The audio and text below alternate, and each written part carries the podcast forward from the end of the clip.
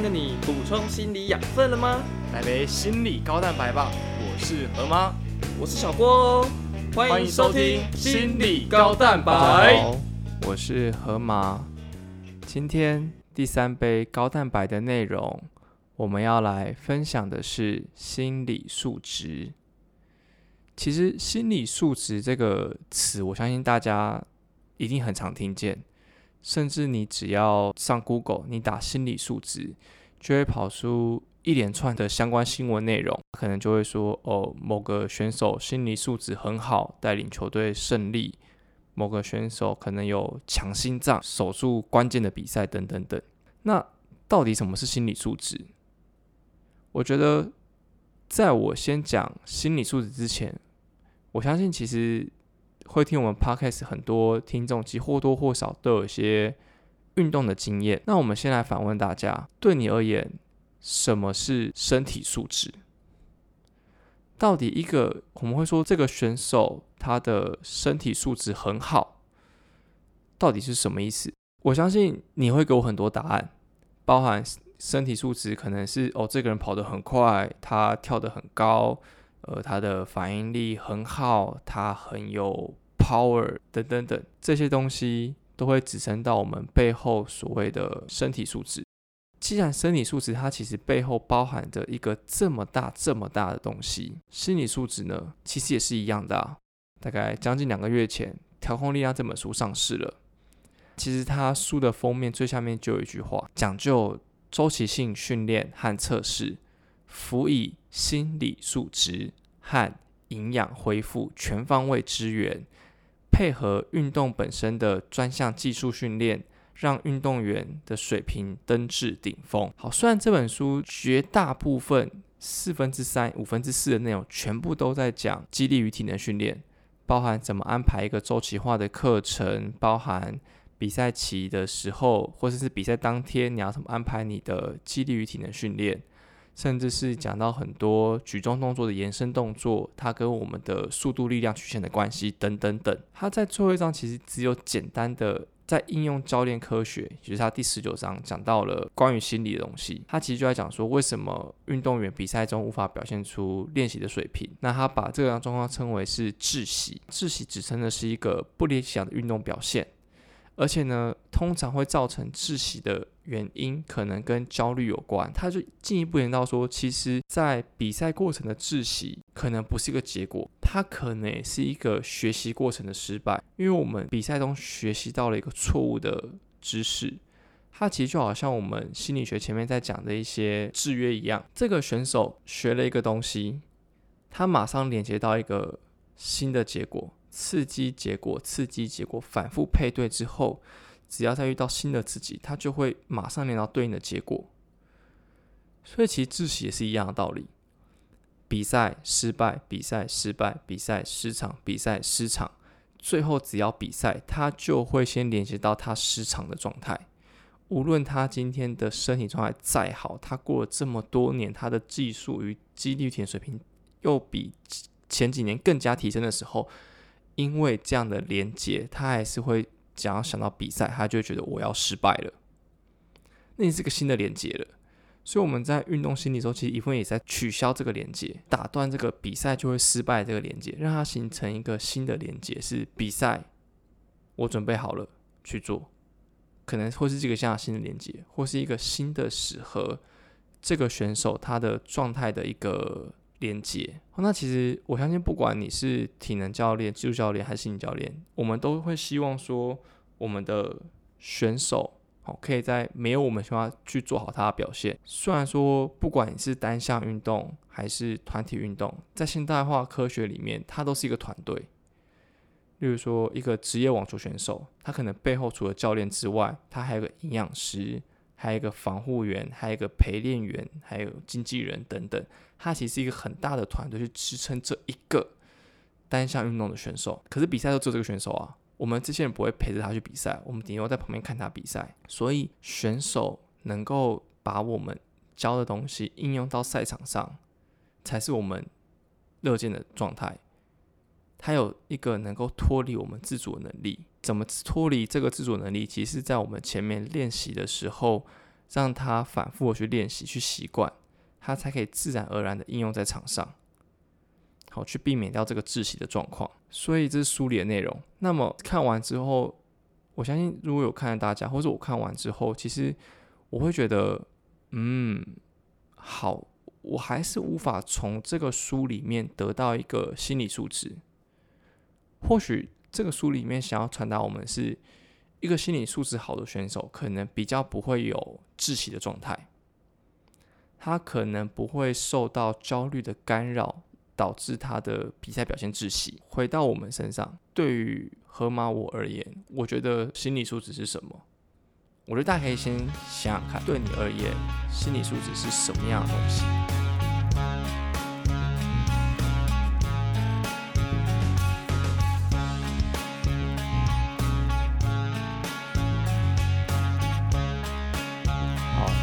大家想好了吗？关于你对于心理素的定义，其实我们前面在去跟选手相处的时候，我们一定问这一题：到底对他们而言，什么是心理素质？其实球员不外乎回答就是抗压性好、强心脏，或者是重要时刻能够打出关键安打，是是心理素质好的一个行为表现。对于我们而言，好的心理素质应该是什么呢？心理素质它也是一个很广泛的 term。还记得我们今天最开始讲到身体素质的时候吗？其实一个身体素质后面，它可能泛指是很多的能力，它的平衡感、它的最大肌、它的爆发力等等等。其实心理素质也是一样的概念，只是它太大了，以至于它很好用，因为它包山包海，只要好像不是技术，不是点，它就可以。直接把丢出来用啊，就是心理素质好啦。这个选手哈，就是心理素质有问题，他妨碍他的进步啦。啊，很多时候其实是这个教练不知道他要怎么去面对这个选手，他可能也有点山穷水尽的，所以就会很快的拿出一个啊，心理素质不好，所以他练不上去啦。技术教练而言，他们不一定真的懂什么是心理素质，或是他们不知道要怎么去。改善这个球员的心理素质，因为很多技术教练其实他可能本身是选手出身，他可能可以很快的去找出、看出这个选手他动作上哪里有问题，所以他可以给予技术上的指导。那他可能以前有些体能的概念，可能会带一些体能。那现在慢慢分工化情况下，体能其实很多选手会去私人训练的地方去找体能训练师去做更进一步的专业。那这些教练会去做进一步的研习，可是。大家有没有发现，这么多课程里面，我们其实坊间上还没有任何心理素质提升的相关演习课？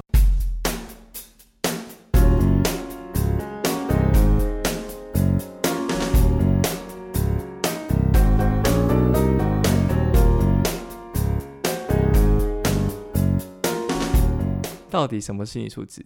我们最常用的 model 就是 bio psycho social，也就是。生理、心理跟社会这三个大 model，它可能会交织在一起，影响到我们今天的一个人的状态。所以，如果用这个 model 来看什么是心理素质的话，那第一个就是生理嘛，就是到底对于这些紧张情境的时候，我们的这些边缘系统、杏仁核，甚至一些肾上腺素等等这些跟压力相关的激素反应是很快，还是没有什么反应？那再来是心理状态，我们每个人心理承受压力的能力如何？压力调整能力，大家可以想象哦，我们其实心里都有一颗气球，它承载着我们压力。那每个人有每个人的差异，所以其实每个人的气球能够装的压力的大跟小都不一样，甚至我们心中这颗气球的材质也不同，有的比较坚韧，有的比较脆弱，都是有可能的。它装着我们的压力，那这个压力又会因着每个人的不同而有关。例如说，一样是生病，或是一样是打不好，那每个人对于生病、受伤、打不好的压力程度不一样。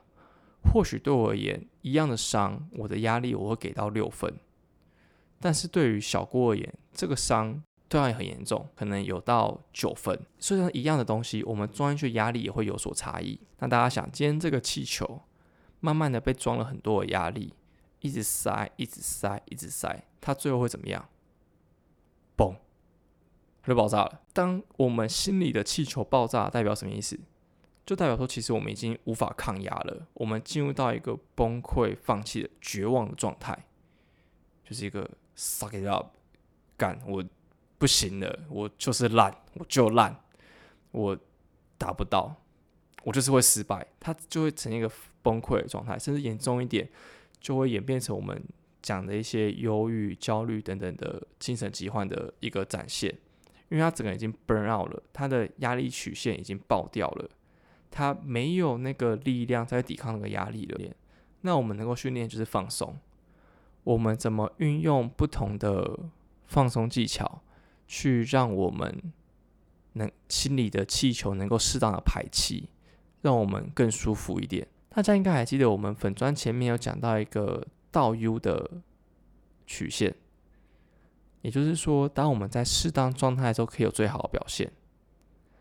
那如果我们今天一直在呈现在右边，也就是高压情况之下，我们的比赛表现是会变差的。除了我们提到的压力阴影之外，其实字词里面提到焦虑状态也跟压力有关。因为我们人会焦虑，就是我们不知道未来会发生什么事情。我们对于未来状态有些担忧、有些焦虑，所以我们就会做出一些焦虑相关反应，引发我们生理上战或逃的一个姿态。我们要选择面对战斗。还是今天一走了之，逃之夭夭。在这个时候，我它会引起我们肾上腺素的激发，我们会心跳加快、呼吸急促、肌肉紧绷，因为我们要面对接下来的战斗了。除此之外，个性有些人他比较优柔寡断一点，所以他的思考模式就会相对比较多一点，比赛比较绑手绑脚。有的人就是比较放得开。他就是先做再说，他没有再在意这么多的事情。那最后第三个是社会，也就是我们身边的教练、家长、哦家庭、朋友等等，甚至粉丝，他给予了我们什么样的期待，或者是会不会有一种我要为了家庭我要努力，反而给自己过多压力的状态？这都是可以去讨论的。好，所以到这边我们。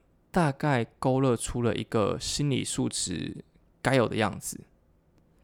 好，那我们也可以来再进一步去思考说，那我们要怎么去提升我们心理素质？好，我们可以透过体能训练去增加我们的爆发力、移动速度等等。那同理，我们也可以透过练习如何放松，哦，如何腹式呼吸，如何自我觉察等等的方式。去提升我们的心理状态。刚刚我们勾勒出了一个心理素质该有的样子，我从 bio psycho social 的 model 去勾勒出了这样的样子。那么，心理素质能不能够被改变呢？其实是可以的。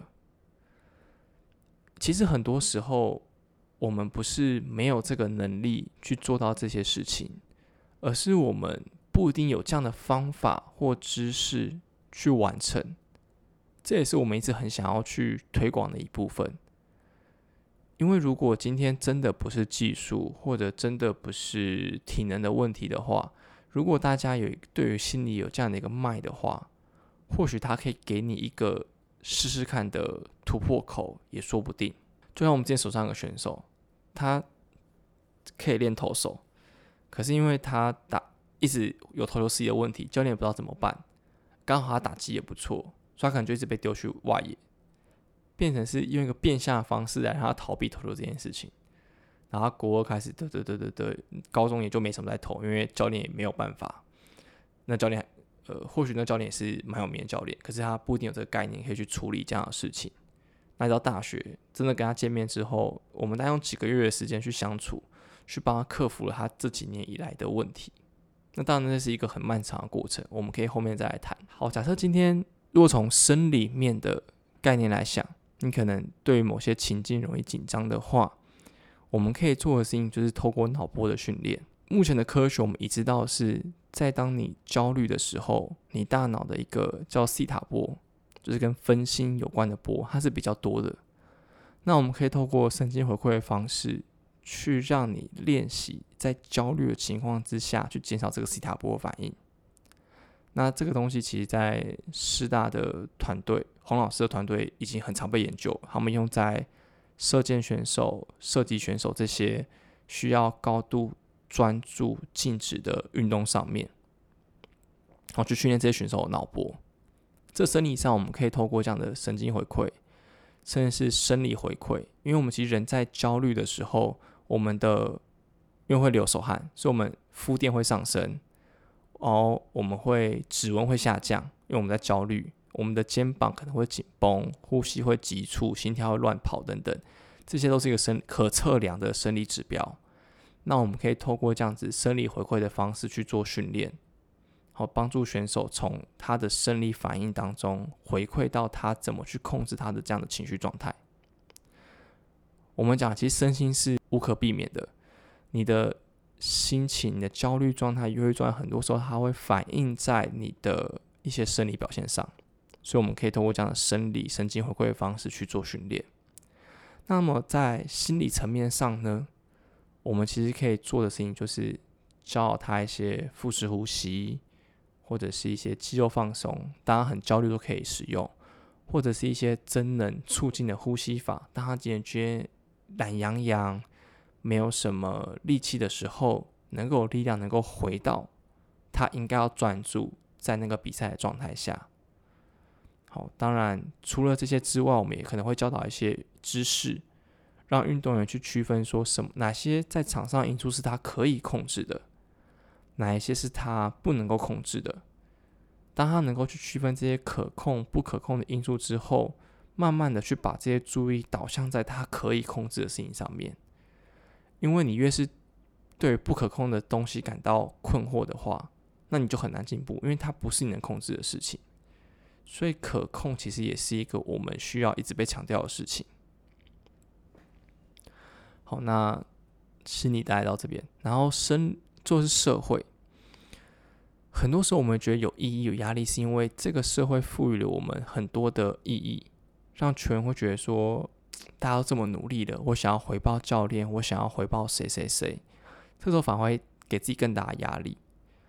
所以，我们怎么样去跟选手会谈，去讨论说这些外在的情境给他的意义是什么，然后从中让他有机会去调整、修正他的想法，让他进步。这其实一个很重要的历程。好，所以到。今天为止，我们从我们常用的一个生理、心理、社会的 model 去跟大家解释说，到底什么是心理素质，以及我们可以怎么针对这样子的 model 来调整，甚至是促进我们的心理素质状态，这都是很重要的过程。那其实我们也会在。后面的文章当中，慢慢的、慢慢的去跟大家分享，说到底是什么样心理素质。那其实心理素质它真的就是一个非常大的东西。哦，我们单单听到心理素质底下，其实是一个大冰山的概念，非常非常大的一个冰山。或许今天我讲的内容，都还有更多可以被延伸的地方。那这是每个人看法不同。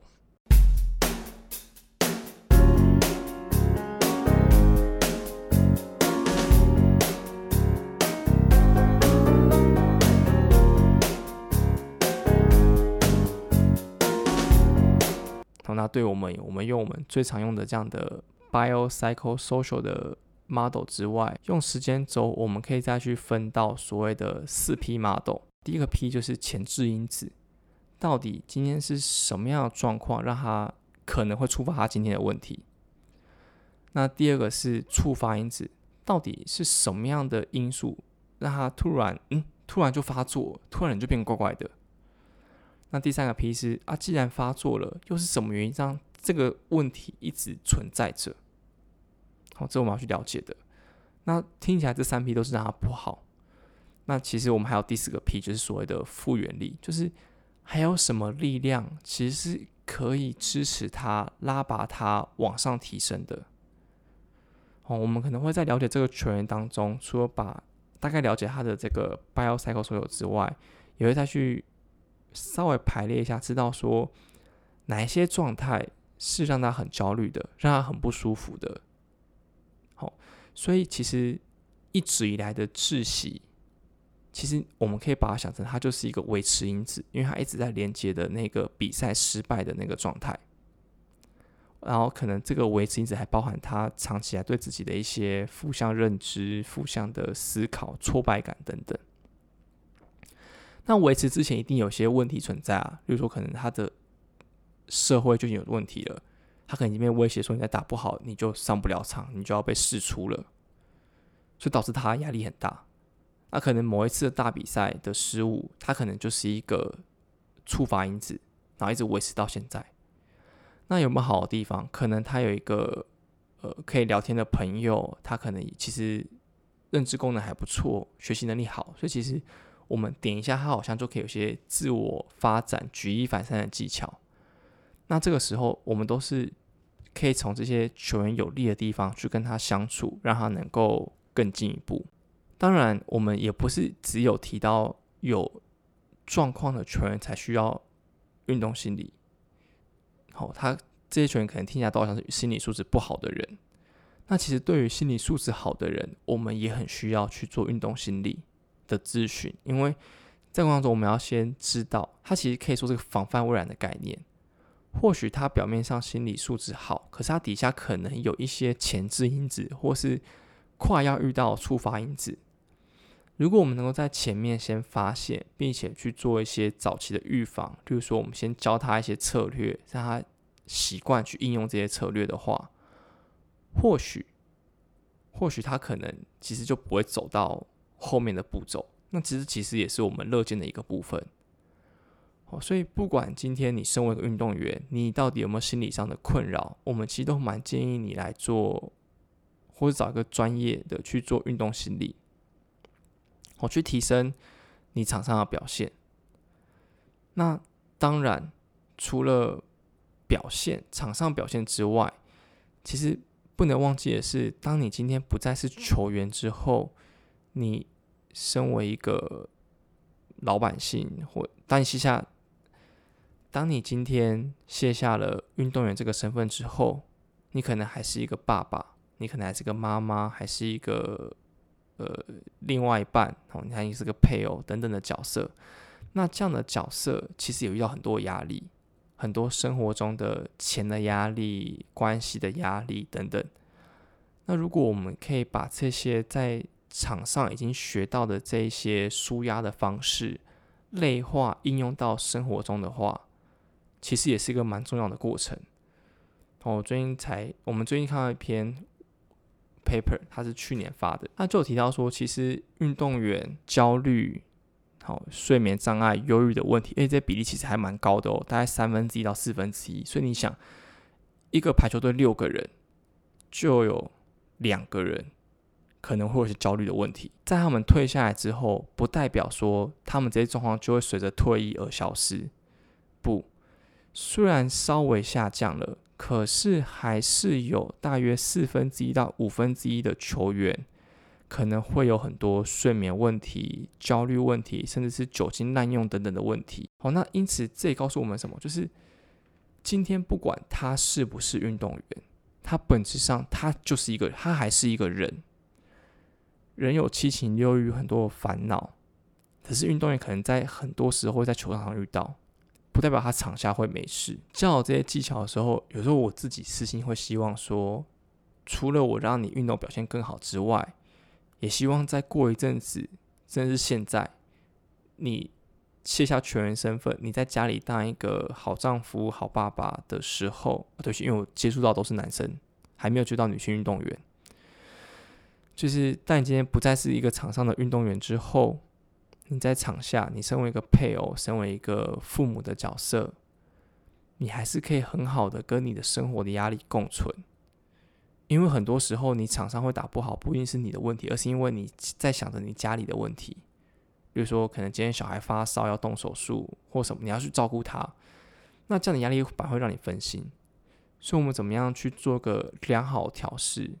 都是一个很重要的历程。那今天第三杯高蛋白就在这里。我们前面先讲了什么是心理素质，用了 bio psychosocial 的 model 去解释心理素质什么，也用一样的 model 来解释说，诶，那到底这样状我们可以怎么去应对？那其实也带出说，这三个东西并不是各自独立，他们三个其实是一个一个 interaction 的关系，所以你处理 A，可能你连 B 跟 C 都会处理到。这是有可能的事情。好，那最后我们又延伸到了说，其实，在提升或者做这些心理素质提升之后，除了增加你比赛的表现机会之外，也希望它能够影响到你的场下表现，让你能够有更好的应对，好，甚至是在你不在职业选手有更好的生活品质。那今天就讲到这里。那如果你有任何问题，也欢迎你到 IG 建新运动心理跟我们分享。那如果你喜欢这期 Podcast，也欢迎你复制链接分享给你身边的亲朋好友，不管他是不是运动员。我们在 First Story 哦也有开一个赞助平台。那如果你喜欢我们节目的话，也可以赞助我们一杯高蛋白的钱，让我们有这个动力，能够继续录制更多不同的知识、运动心理的内容给大家。那今天就到这里，我们下期再见喽，拜拜。